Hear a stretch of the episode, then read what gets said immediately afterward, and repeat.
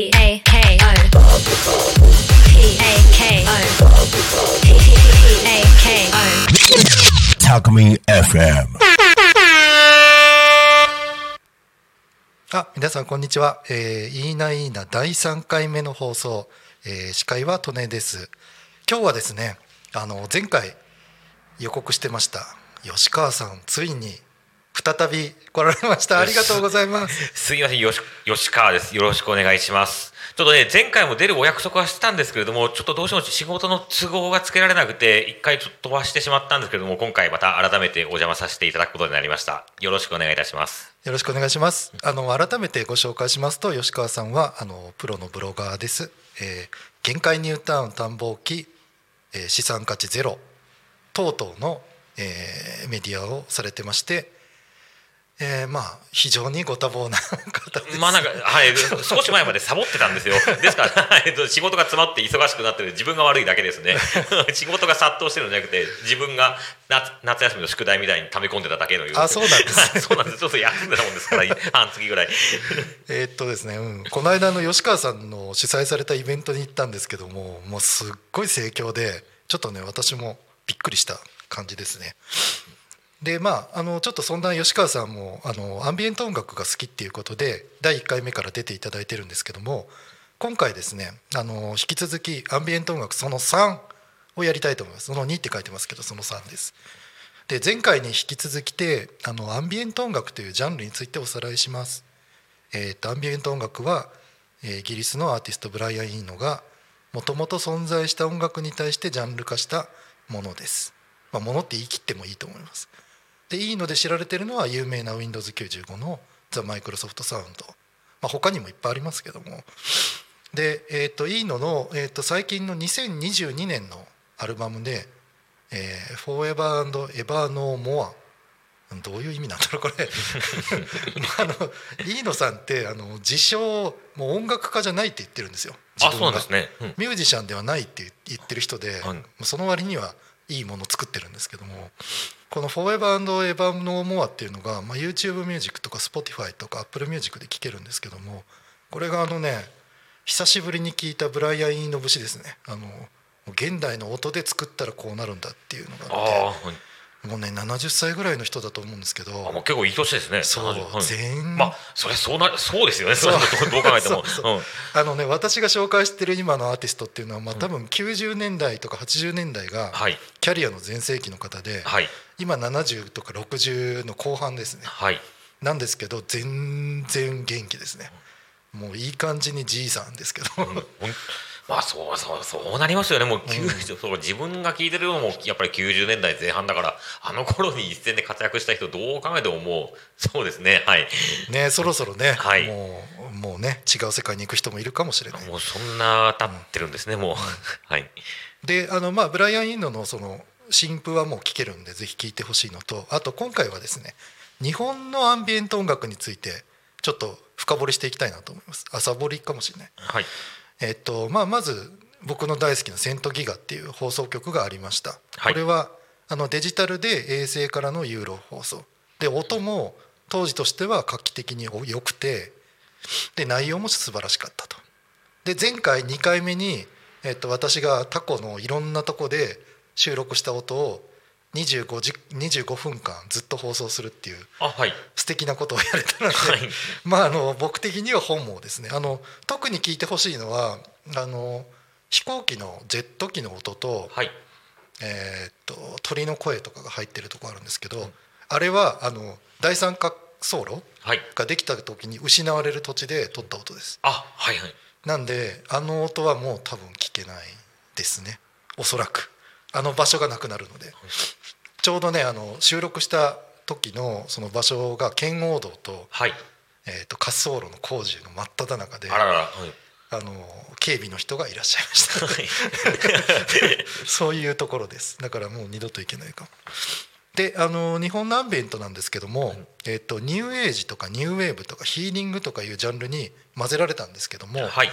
まあ、その結果あの次に紹介するアーティストの方々も入ることになったんですね。はいまあ、具体的に言いますと富田勲さん。あはい僕も昔レコード持ってましたね。ねえ、はい、富田さんっていうとまあ音楽家なんですけどもなぜかニューエイジとかニューウェーブにはい。はたまたヒーリングとかにも入っちゃって、まあ、まあ、ちょっとなんか、はい、ヒーリングというイメージは確かにあんまりないんですけれども、う。ん。ねえなんですけども、まあ、その理由としては、はい。まあ、もう日本を代表する新生音楽の重鎮なんですけども、はいあのドーンコーラスっていう1984年のアルバムがありましてはい。これは恐ろしいことに宇宙からのパルス信号っていうのがあるんですけどもミーとか言ってる。それをシンセの音源として採用してはい。それでアルバム作っちゃったっていうはい。恐ろしい人なんですよね。これねあの僕結構好きな「コンタクト」っていう映画があるんですけども、はい。これまんまですよね。あの異星人からのはい。制限派がうん。みたいな話ではいこれがですねまさにセントギガのコンセプトそのもので宇宙から電波が降ってくるっていうコンセプトなんですよ、はい。セントギガって。それをアルバムで1984年にされたっていうこと自体がもうすごいなと思ってます。でまあ富田勲さんっていっぱいあるんですけども、はい。まあ、僕が大好きっていうかまあこれ聞いた方がいいんじゃないかなっていうのは「イーハトブ交響曲」2013年の宮沢賢治さんの文学作品をモチーフに、えー、と初音ミクが歌ってたんですね。あはい。でこれがですねおじいちゃんがミクを調教してる姿が想像できないですよ。まあ確かに、はい、イメージ 若い人のやるイメージですね。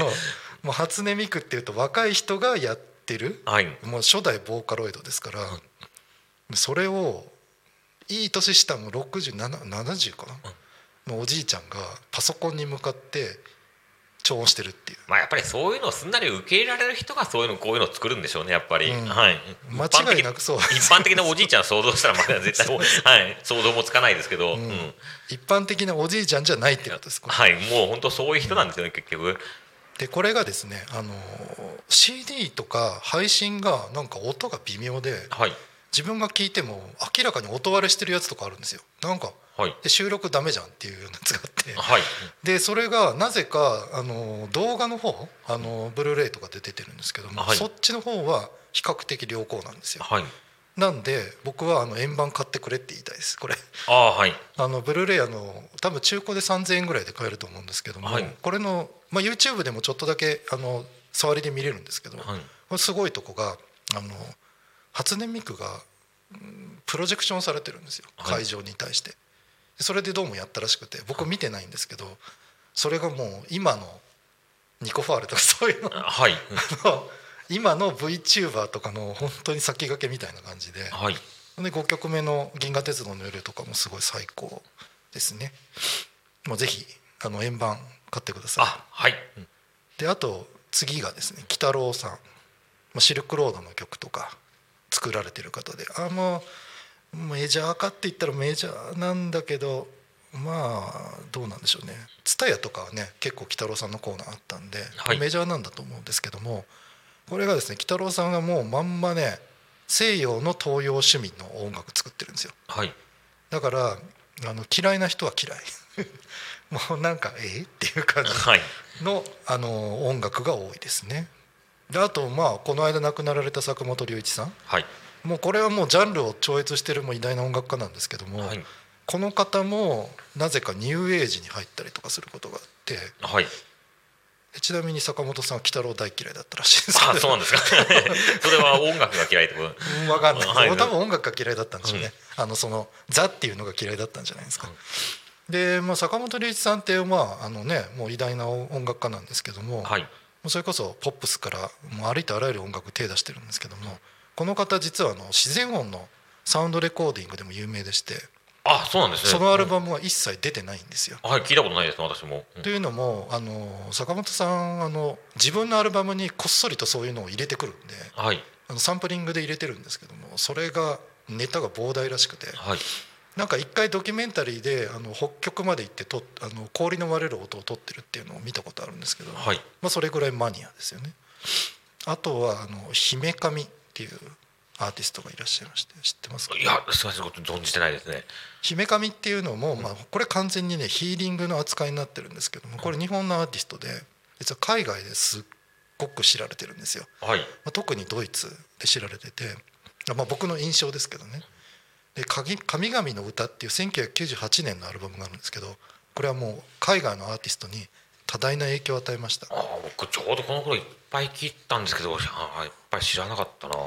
これはですねえっとねなんだろうエニグマ。うんちょっと今アーティスト出てこないんですけども、はい。あのブルガリアンチャントみたいな感じであのコーラスが入ってそれに対してちょっとオーケストレーションが入るっていうそのいわゆる音楽の文法の先駆けを作った人たちでこれ聞いたらねあれって思うことあると思うんですよ。ちょうどこの頃ってあれですよ日本人とかで結構日本で全く知られてないような人でもドイツのアルバムのコンピレーションとかで名前つられたりするのが結構多くて誰だこの日本人っていうのが結構いてうん知らなかったですね。そうなんですよね。実はねドイツはねそういうのね、はい。すごいんですよ。今はどうなんでしょうね？あ今もすごいですよ。あやっぱり今も見ますか？ただはいまあイギリスあ姫神さんまだやってると思いますけども、今もまあただね新しい日本のアーティストっていうのはちょっと私もまだあの開拓できてないですねはい。アンビエントに関しては。あとあの1990年代からちょっと話変わるんですけどアンビエントテクノっていうのが出てきましてはい。これはまああの電気グループとかはい。ケインシーさんとかですね。はい。この辺は僕ももうすごく馴染みね深いですあのねはい、もうあの一応ポップスのあのベースには載ってるんですけども、はい。ちゃんとアートはやってるっていうので、はいまあ私があえて挙げるとしたらドラゴンですよね。電気グループ。1994年のはい「虹」っていうやつに入ってますけど。これはアンビエントハウスの音をもろに影響してまして、はい。あとハードフロアっていうドイツのアシッドハウスのはい。あのユニットあったんですけどこれにものすごい影響を受けてる音ですね、はい。僕が思うのが。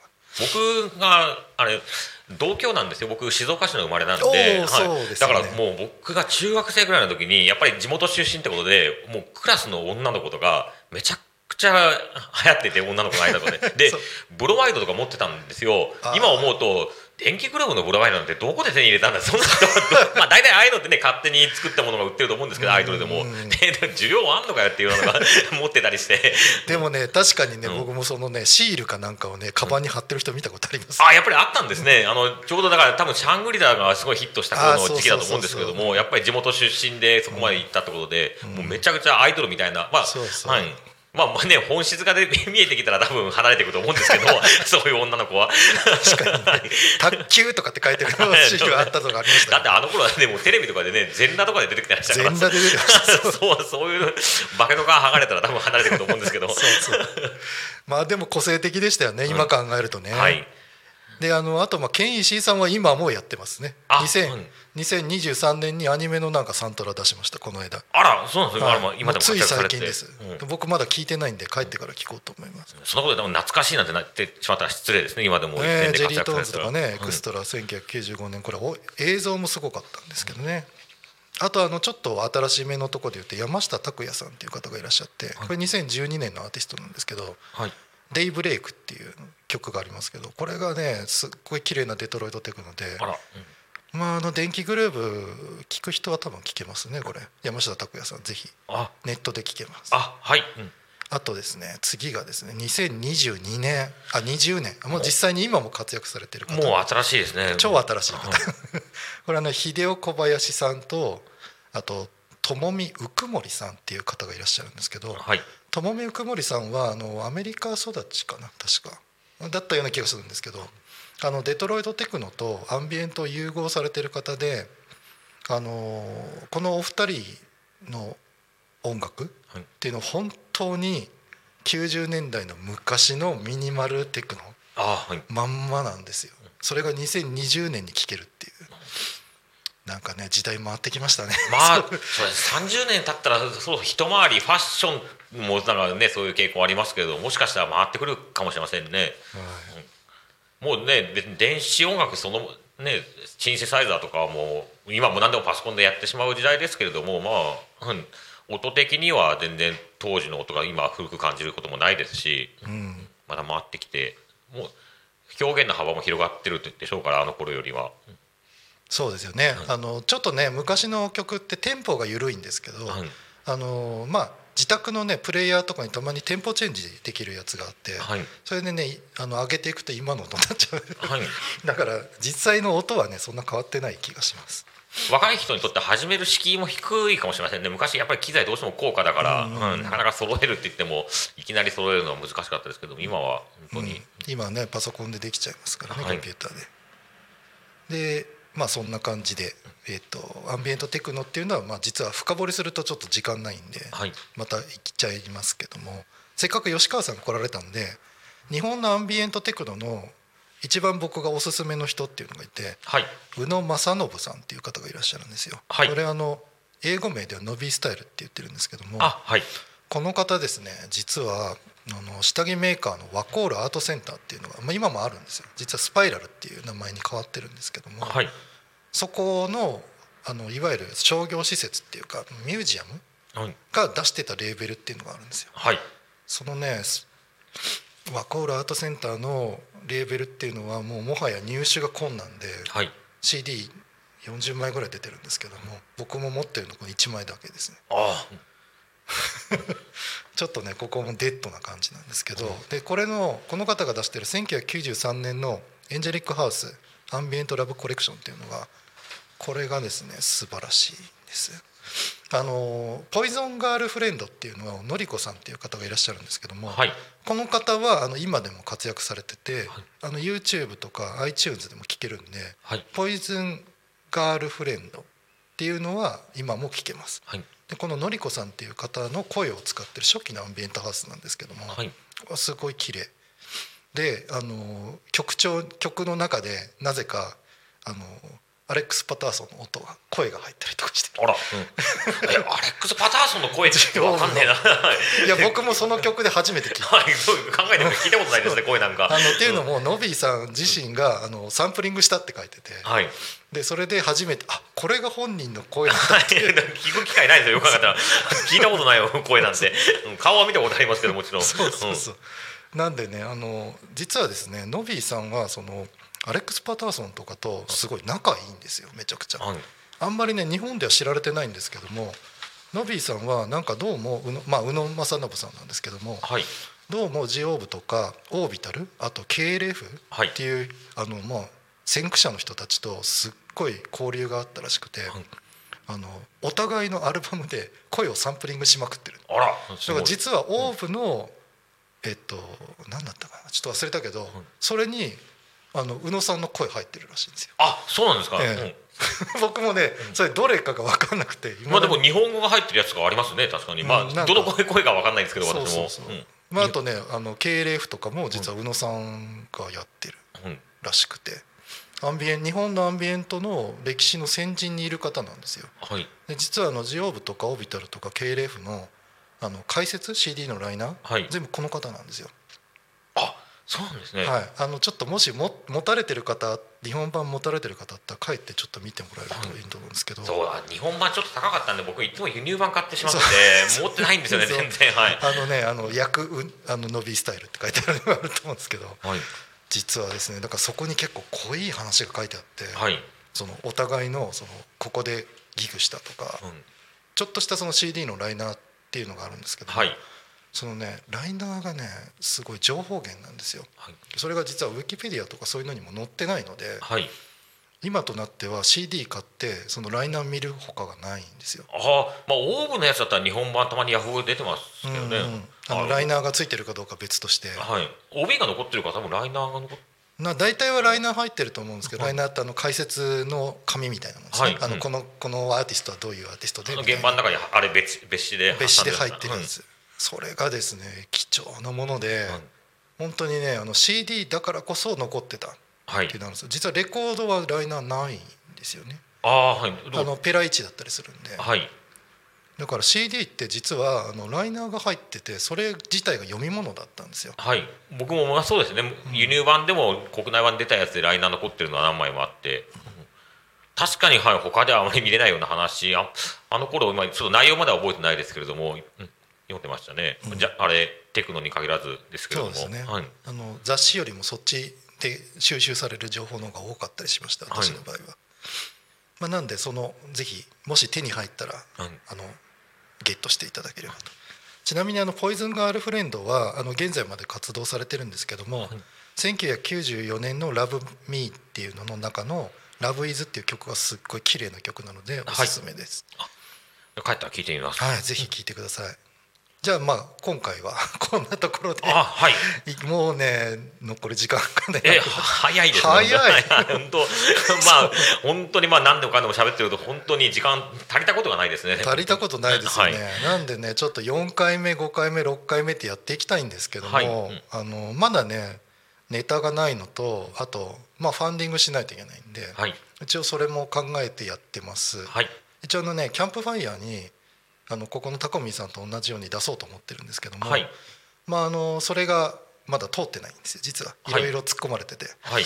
これこれ違うんじゃない？みたいそんなのあるんですね。そうそうそう。やったことないんですよ。勧められはするんですけども、うんあのキャンプファイヤーで僕あのゲストの方に、はい。あのおひねりっていうのを作ったんですけども、はい。それダメって言われたんですよ、はい、うん。なんかねそれはダメらしくて、はい。あのまあまあいろいろあるみたいですね。なんであのちょっと今ねまだできてはないんですけども、はい。できたらちょっとあのタコミンさんに頼んで、はい。その URL とかを、まあ、YouTube、はい。